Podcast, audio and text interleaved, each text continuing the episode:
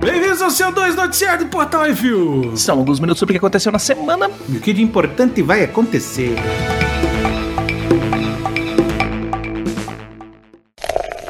Bizarrice.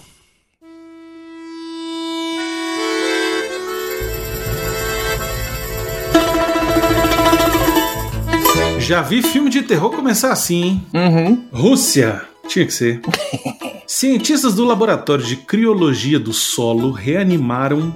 Eu, eu vou repetir a Hum. palavra, que é importante. Reanimaram Uhum. um animal invertebrado microscópico após ele passar 24 mil anos congelado. Já avisei que vai dar merda isso. O enigma de outro mundo. É, já põe a musiquinha. Vai dar merda. O bicho foi encontrado perto do rio Azaleia, no nordeste da Sibéria, a uma profundidade de 3 metros e meio. Ele foi removido usando métodos especiais para evitar contaminação. Os cientistas esperam que mais estudos da criatura possam levar a melhores formas de criopreservar células, tecidos e órgãos humanos. Aham, tá certo. Enquanto isso, o John Carpenter tá de olho e vai processar eles por plágio. É, Né? Porra. Mano, se você vê uma Ai. parada, um animal invertebrado, microscópico, congelado há 24 mil anos, não mexe não, velho. Não mexe não. Existe um ditado que diz assim: na bosta, quanto mais você mexe, mais fede. Exatamente.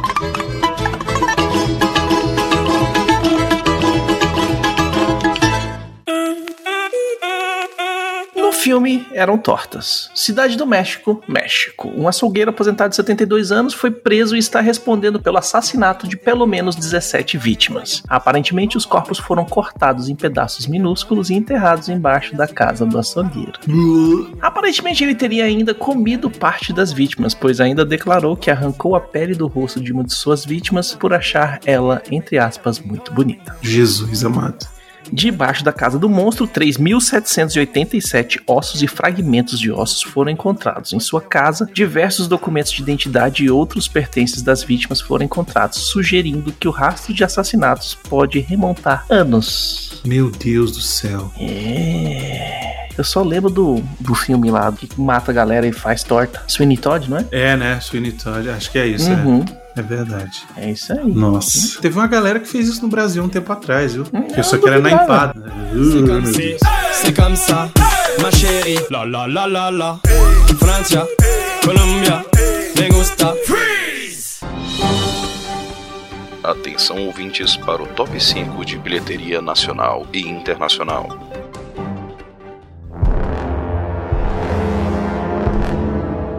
Cinema top 5, bilheteria nacional, Baconzitos, Invocação do Mal 3, A Ordem do Demônio em primeiro lugar. Fez nessa semana 6 milhões 593.882 reais. Uhum. Parabéns pro Invocação do Mal, viu?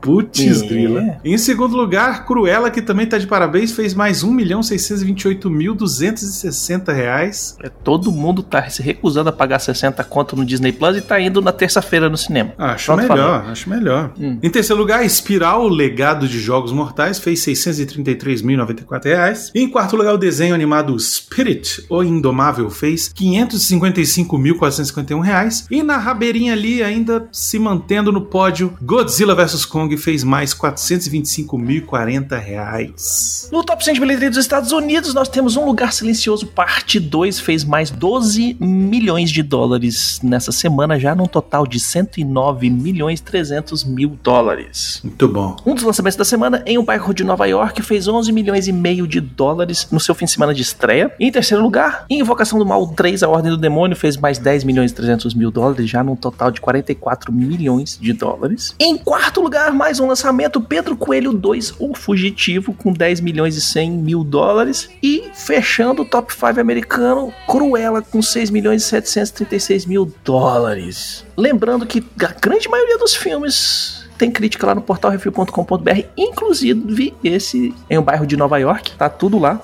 Vai lá, confere. E vamos para o top 5 Netflix Baconzitos. Esse ladrão gentil se inspira em Arsène Lupin para se vingar de uma família rica. É a série Lupin. Em primeiro lugar, olha só. Hum. Em segundo lugar, uma outra série. Num mundo pós-apocalíptico, um menino servo se mete em altas aventuras em busca de sua mãe, Sweet Tooth, o menino do bico doce. Hum. Em terceiro lugar, uma animação. Esse garoto se mete em altas confusões depois de conhecer um dragão que realiza sonhos. É o Aladdin do Oriente. Do Oriente, Jin e o dragão genial. É isso. É igualzinho Hum. o Aladdin, só que ele é chinês. É isso. E em quarto lugar, uma série. O capeta saiu de férias do inferno, foi se meter no trabalho da polícia de Los Angeles, Lucifer. Em que lugar, Chiquititas? É isso aí. It gives me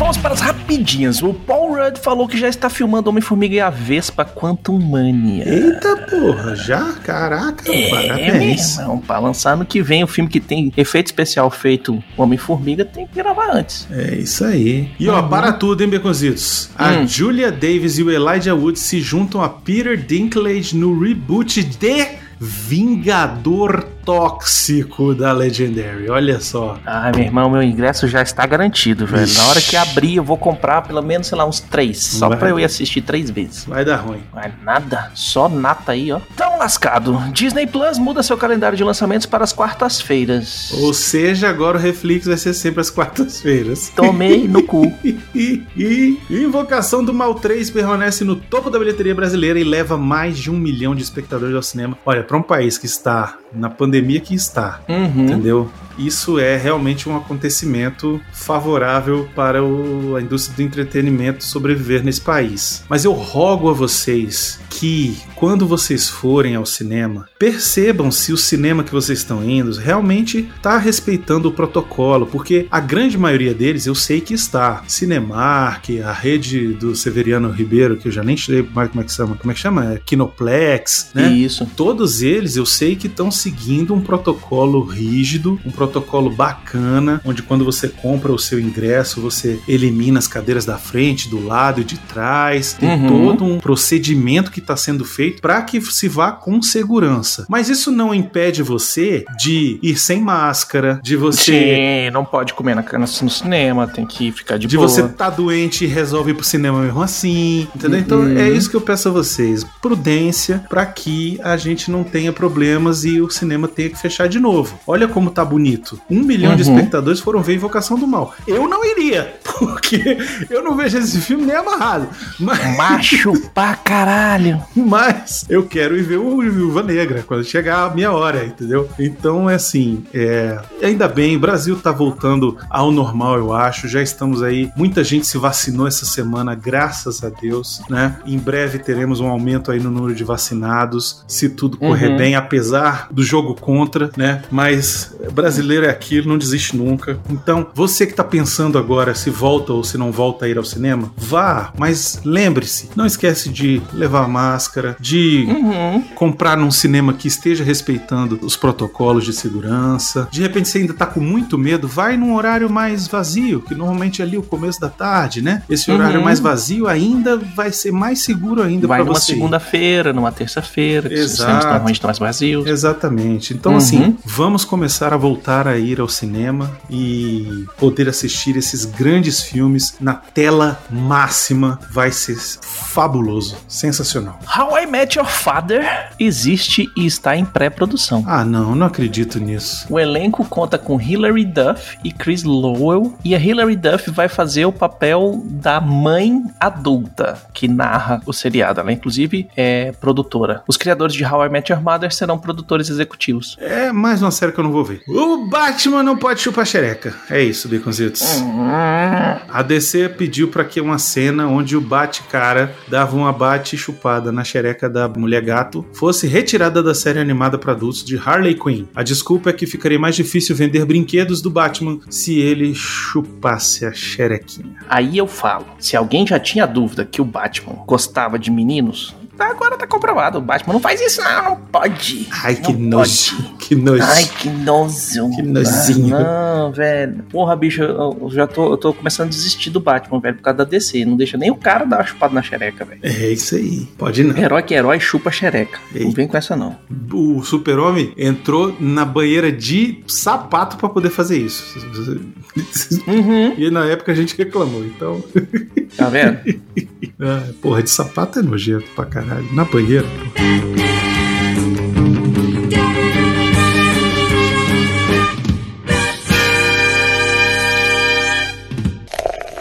E-mails. Muito bem, amigos, vamos para os e-mails. Se você quiser seu e-mail, comentário lido aqui, mande um e-mail para portalrefil.gmail.com. Comente no episódio dos programas da semana ou nos posts do Instagram, arroba portalrefil, que no próximo CO2 leremos. Hoje vamos ler aqui, ó, fresquinho o comentário no CO2 170, vacina, maconha e toalha. O Rafael Beraldo Dourado escreveu: Sweet Tooth é uma grata surpresa. Ainda tô no episódio 3. É impressionante o quanto o garotinho serve uma criança encantadora, resistindo para não dizer criança viada.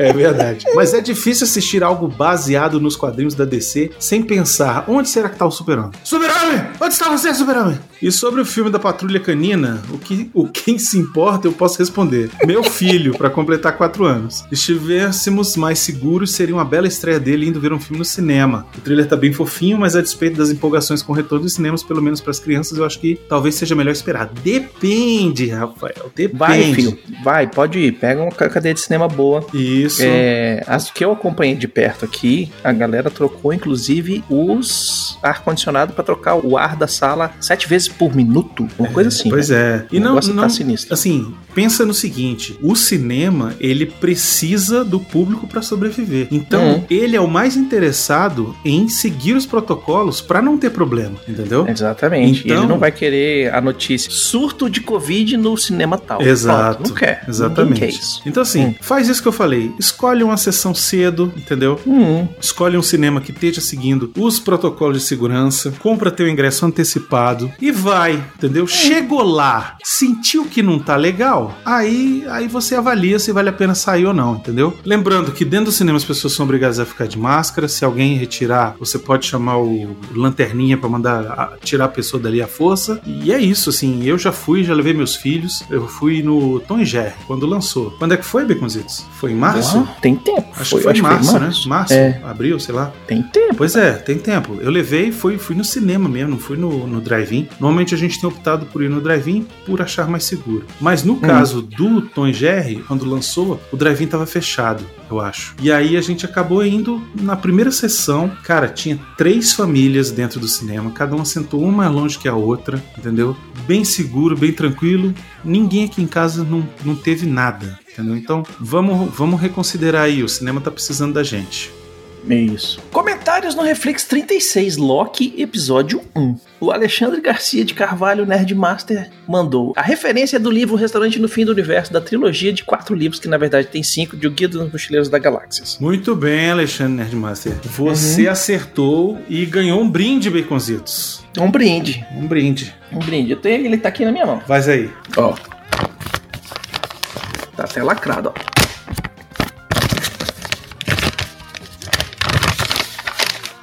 Qual vai ser? Ingresso pro espiral. Pronto. É isso. É, Nerdmaster, manda teu, teu endereço aí que a gente vai mandar carta pra você. É isso aí. O Eduardo Araújo disse: Eu captei a referência e já estou com minha toalha, amendoins e cerveja na mão. Eduardo, É. você não foi o primeiro a comentar, mas a gente vai, vai, vai quebrar esse galho aí pra tu. Manda teu endereço aí também pra nós. O Eduardo Araújo também mandou o seguinte: Bom dia, boa tarde, boa noite, refleteiros. Loki chegou como uma bomba. Só eu que tive uma vibe meio Doctor Who com trilha sonora cheia de teremim. Cara, é Doctor Who total essa série. Bom, vamos ao que eu notei. Na cera da França do século XVI, vemos uma criança apontar para um vitral mostrando um capetão gigante. Notaram que a língua deste demônio estava para fora e também era azul? Apesar de um xiste ou referência a Mephisto, sinceramente, se ele aparecer depois de tanta teoria em WandaVision, eu vou ficar puto. creio que se trate do próprio Loki, pois as habilidades de shapeshifter dele podem fazer com que pareça com qualquer coisa. O desenho explicativo sobre o que é AVT escorria Jack Kirby por todos os poros. E também fazia muitas referências sutis a desenhos como Rocky Bullwinkle, a Ginny é um gênio e a Pantera cor-de-rosa. Outra coisa importante de saber é que o verdadeiro Loki contado nos nossos contos da mitologia nórdica é filho sim de Lofi, mas esta é a sua mãe. Olha aí. O pai de Loki é Forbo, Farbote, algo que pode ser traduzido como valentão agressivo, que por sua vez é referenciado no game God of War de 2018, onde Atreus, que descobrimos depois ser Loki e seu pai Kratos vão em busca do último desejo da sua mãe Faye e jogar suas cinzas do ponto mais alto. Tomei um spoiler foda agora. que eu não terminei o joguinho. É a última coisa do jogo, velho. É mais Ah. incrível que você descobre no fim que ele é o Loki. É, por fim, gostaria de comentar algo pessoal meu. Nos créditos finais das séries da Marvel virou um padrão, uma pequena montagem animada para ambientar a série em si. A de Loki se passa na AVT, mas tem um- teve um momento em que me deu pavor. Em um desses microcortes mostra um relógio com ponteiro dos segundos e um plano bem fechado e claustrofóbico, para que em seguida explodissem outros mil ponteiros com ritmos e direções completamente diferentes do primeiro ponteiro. Algo Lovecraftiano nasceu em mim naquele momento, pois uma concepção de algo tão caótico como o tempo se expandir não unilateralmente para apenas um fim, mas como uma onda e uma pedra num laguinho indo para todas as direções simultaneamente me gelou o estômago. O que vocês acham sobre isso? Eu curti. Eu quero o hora que- caos. Eu quero na o hora caos que do caos. Uhum, na hora que apareceu o ponteiro indo pra tudo lá, quanto é lado, eu falei, Eu quero o caos do caos. É isso que eu quero. yeah! Hum, O Rafael Beral Dourado comentou exatamente isso aí. Eu adorei a teoria do tempo se expandindo para todos os lados do Eduardo Araújo, contanto que eu não fique em alguma versão que esteja indo de trás para frente. Se bem que serviria ao menos para conseguir ler um mangá. Olha só. padum. Ainda fez uma piadoca. O Rafael da Silveira Antunes mandou: Oi, eu acreditava que quem tinha pegado a tia e a sobrinha era o Hulk. Abraços. Não, esse, esse que foi o Miotti. Não, mentira, nem o Miotti não conseguiu isso aí. Isso é pra ele. ele tentou. Ele tentou. Ele tentou isso aí.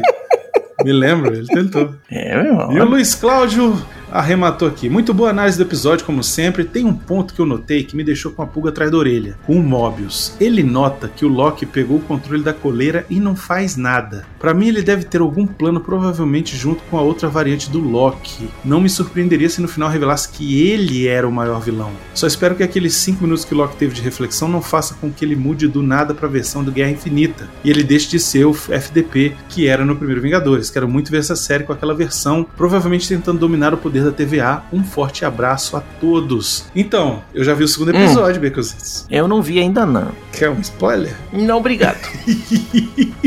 Se liga aqui quarta-feira no Reflex, Uhum. que a gente vai falar sobre o segundo episódio de Loki. É, mas é aquele negócio, velho. Você faz contrato com o capeta, ele vai passar a perna em você. É velho. verdade. É isso aí, é, É. assim que funciona. É você vai, mesmo. você dá corda pra ele, ele te, te enfoca com a corda que tu deu pra ele. É isso aí. isso aí, mais cedo ou mais tarde. Uhum.